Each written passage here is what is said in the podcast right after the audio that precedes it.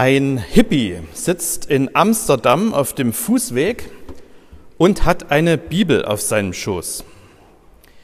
Er hat sich erst vor kurzem bekehrt und jetzt liest er voller Spannung die Bibel. Alles ist für ihn neu und er saugt das auf wie ein trockener Schwamm und er ist ganz hin und weg von der Größe Gottes und von den Wundern, die Gott tut. Und er kann seine Begeisterung nicht für sich behalten. Und deshalb ruft er von Zeit zu Zeit ganz laut, Halleluja, Gott ist groß, preist den Herrn. Ein bibelkritischer Theologe beobachtet das eine Weile und es ist ihm ein bisschen unangenehm. Solche überschwängliche Christen, die ihre Begeisterung für Gott auf der Straße rumbrüllen, damit kann er nicht so richtig was anfangen. Und er entschließt sich, der Sache auf den Grund zu gehen. Also hockt er sich neben den Hippie und fragt, warum der so rumschreit. Und da sagt er, naja, ich lese hier gerade in der Bibel und ich lese die Geschichte von Mose. Und ich bin ja so hin und weg, Mose, Gott tut ein Wunder nach dem anderen. Zum Beispiel hier, da hat dieser große Gott das Rote Meer geteilt und das ganze Volk Israel konnte sicher durch das Meer gehen, auf der Flucht vor der ägyptischen Armee. Der bibelkritische Theologe setzt ein mildes Lächeln auf und dann erklärt er dem Hippie mit nachsichtiger Stimme, ja, weißt du, vieles, was in der Bibel so als Wunder beschrieben ist, das kann die Wissenschaft heute ganz gut erklären. Zum Beispiel hier an dieser Stelle, die Wissenschaft hat herausgefunden, dass das Rote Meer an dieser Stelle damals nur sieben Zentimeter tief war. Da sagt der Hippie, oh, das habe ich nicht gewusst, okay, na wenn das so ist, ja, vielen Dank für die Info. Der Theologe nickt freundlich, steht auf und geht weiter. Und er ist erst ein paar Schritte entfernt, da hört er den Hippie schon wieder rufen. Halleluja, preis den Herrn, Gott ist groß. Der Theologe kehrt um und läuft zurück und fragt den Hippie jetzt schon ein bisschen unfreundlich, was denn nun schon wieder los ist. Und da sagt der Hippie zu ihm, ja, ich habe hier weitergelesen und ich habe gerade gelesen, Gott hat doch ein viel größeres Wunder getan. Gott hat die ganze Armee des Pharao in einer sieben Zentimeter tiefen Pfütze ertrinken lassen. Die Erzählung vom Durchzug des Volkes Israel durch das Rote Meer gehört zu den eindrucksvollsten Stories in der Bibel. Sie fehlt, glaube ich, in kaum einer Kinderbibel. Und wer sie im Kindergottesdienst, in der Christenlehre oder im Religionsunterricht mal erzählt bekommen hat, der kann sich vielleicht erinnern, wie er mitgefiebert hat mit Mose und den Israeliten. Wie sie da durch den Wasser, durch die Wasserwände durchziehen und, und wie es einem bange wird, ob sie das rettende Ufer wirklich erreichen werden. Naja, und die Bibelverfilmungen, die es so gibt und die gerne rund um Ostern gezeigt werden, die lassen sich an dieser Stelle ja auch nicht lumpen und haben eindrucksvolle Bilder geschaffen. Und nun ist diese Geschichte Predigtext am Ostersonntag geworden. So ganz überraschend kommt das nicht. Wer schon die Osternacht mal mitgefeiert hat, der kann sich vielleicht erinnern. Heute ist die Nacht der Erlösung. Hört, wie Gott sein Volk durchs Schilfmeer hindurchführt und errettet. Es ist einer der Bibeltexte, die in der Osternacht gelesen werden, eigentlich immer gelesen werden.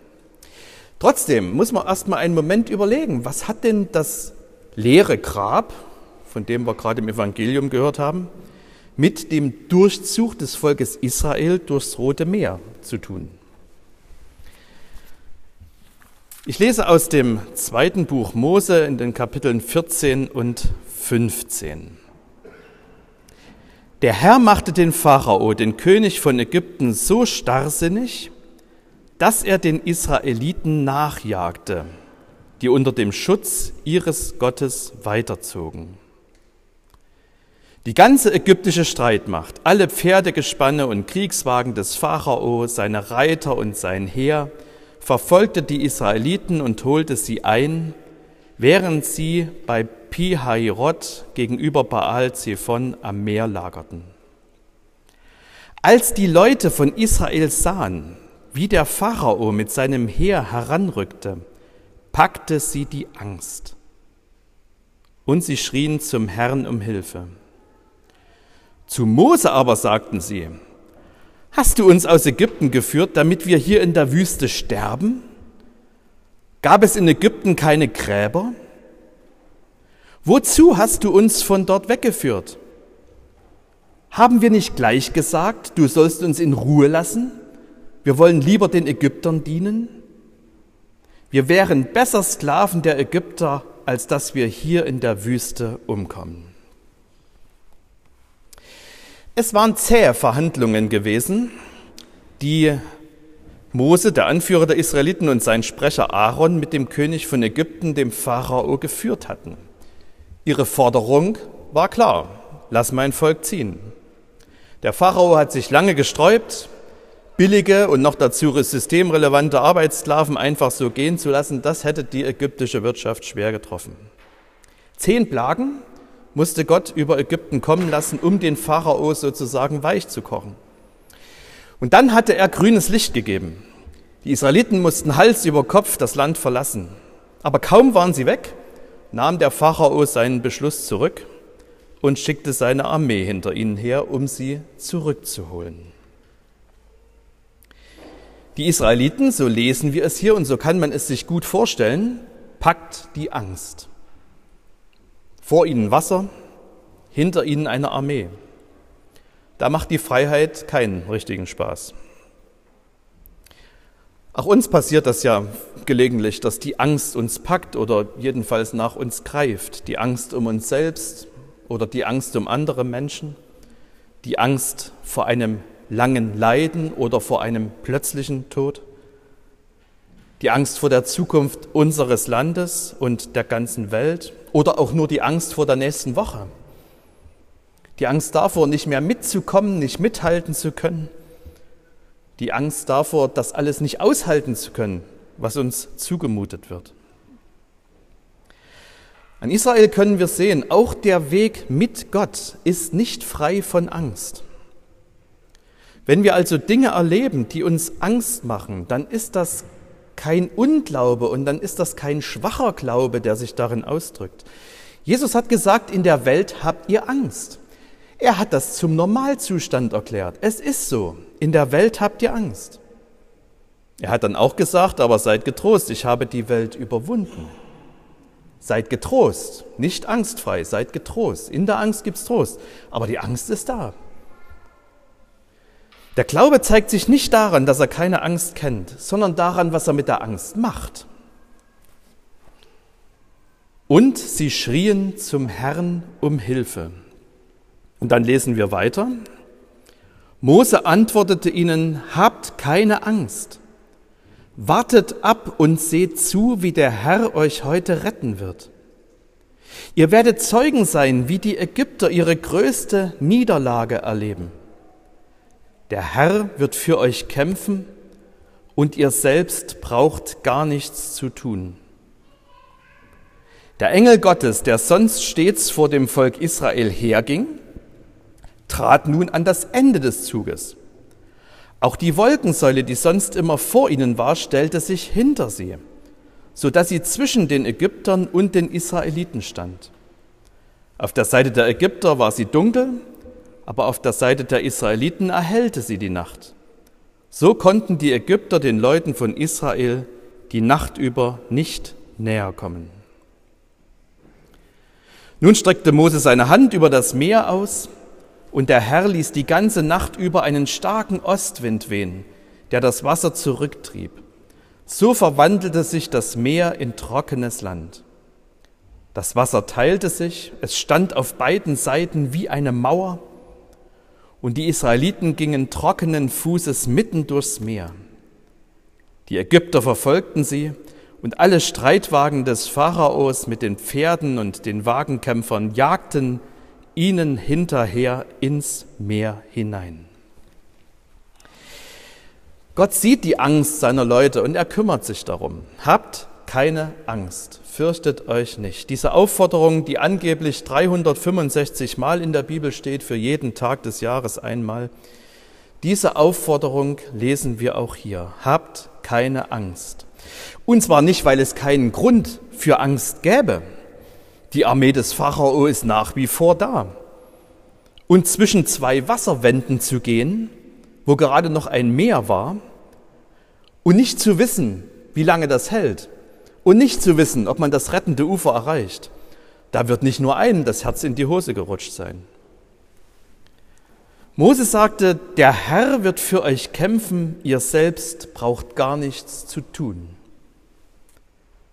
Das ist ja gerade die große Herausforderung für uns. Wir würden ja lieber selber was tun. Wir würden es ja lieber selber hinkriegen und auf Eigenverantwortung setzen und uns auf andere verlassen. Aber uns auf andere verlassen, das fällt uns ja schon schwer genug und uns auf Gott zu verlassen, noch schwerer. Und dann auch noch das, der Engel, der das Volk führte und die Wolkensäule, der sie folgten, alles das war auf einmal nicht mehr vor ihnen, sondern hinter ihnen. Wir lesen hier, um sie vor den Verfolgern abzuschirmen. Na gut, aber ob das damals jeder so verstanden hat oder ob sich einfach so aussah, dass Gott uns jetzt auch noch verlassen hat und uns in den Rücken fällt? Wir haben ja manchmal so die Vorstellung, wenn Gott uns führt, dann geht's geradewegs auf ein Ziel mit uns zu. Dann erleben wir ein Wunder nach dem anderen und dann geht alles seinen Gang. Wenn, die, wenn wir diese Story vom Auszug Israels aus Ägypten lesen, dann lesen wir etwas anderes. Es ist eine Story von Umwegen, Irritationen, Vertrauenskrisen, Schimpfen auf die da oben, Mose, Frust über ein nörgelndes Volk da unten. Es ist eben eine Wüstenwanderung. Es gibt offenbar keinen direkten Weg von der alten Sklaverei ins gelobte Land. Und da ist es dann auch kein Wunder, dass zwischendurch solche Gedanken aufkommen, wie wir sie hier gelesen haben. Dass das ja eigentlich gar nicht so schlimm war in der Sklaverei in Ägypten und da hatte man seinen Sklaventreiber, den kannte, jetzt hat man die ganze Armee im Nacken, ist vielleicht schlimmer. Vielleicht wäre es besser gewesen, sich gar nicht erst auf den Weg zu machen. Keine Macht, die uns einmal gefangen hielt, lässt uns einfach so wieder gehen. Das muss das Volk Israel hier spüren. Das Wasser bedeckte die Streitwagen und Wagenkämpfer, die ganze Armee, gesamte Armee des Pharaos, die den Israeliten ins Meer gefolgt war. Kein einziger von den Ägyptern kam mit dem Leben davon.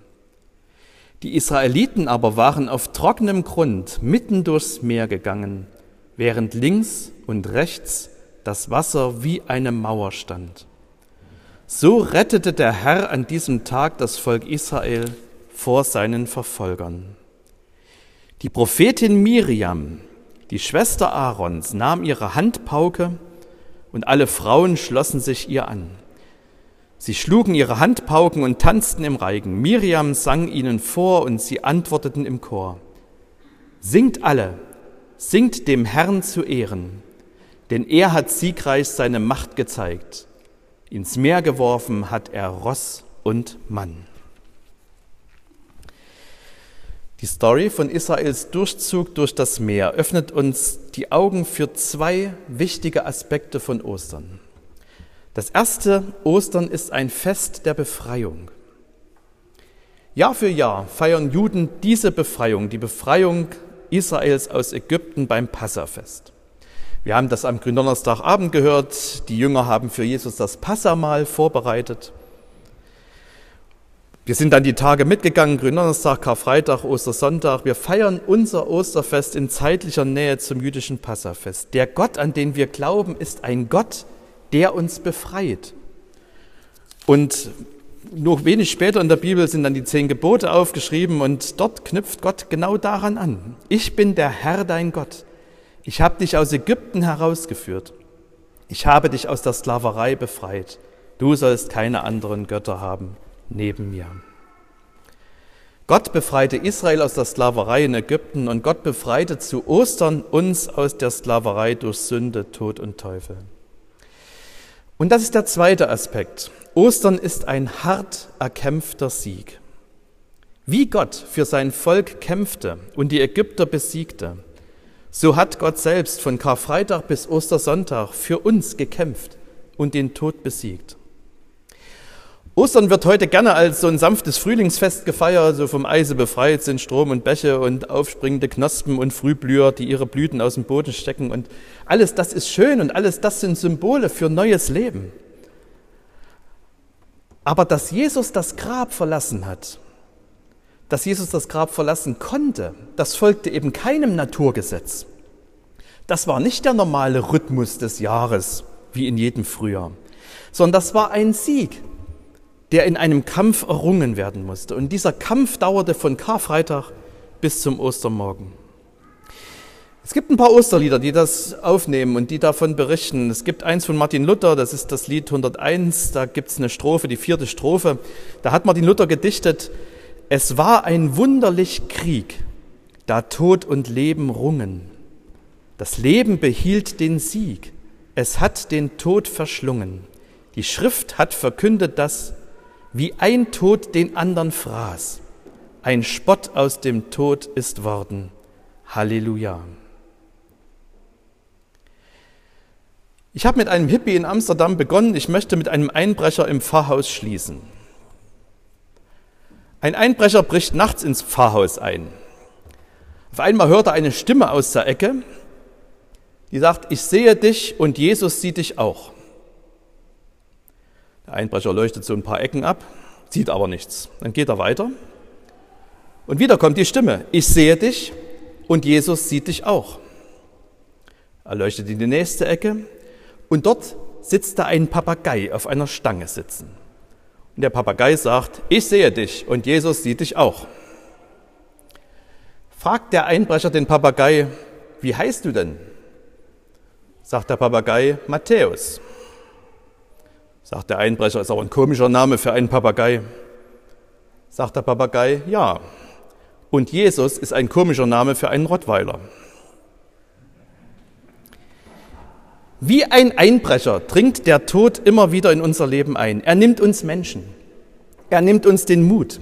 Er macht uns Angst. Wir sind noch nicht am rettenden Ufer. Aber Jesus ist dort. Und deshalb können wir immer dann, wenn der Tod und die Angst nach uns greifen, können wir immer dann mit dem Tod über Jesus reden, weil er stärker ist. Und der Friede Gottes, der höher ist als alle Vernunft, wird eure Herzen und Sinne in Christus Jesus bewahren.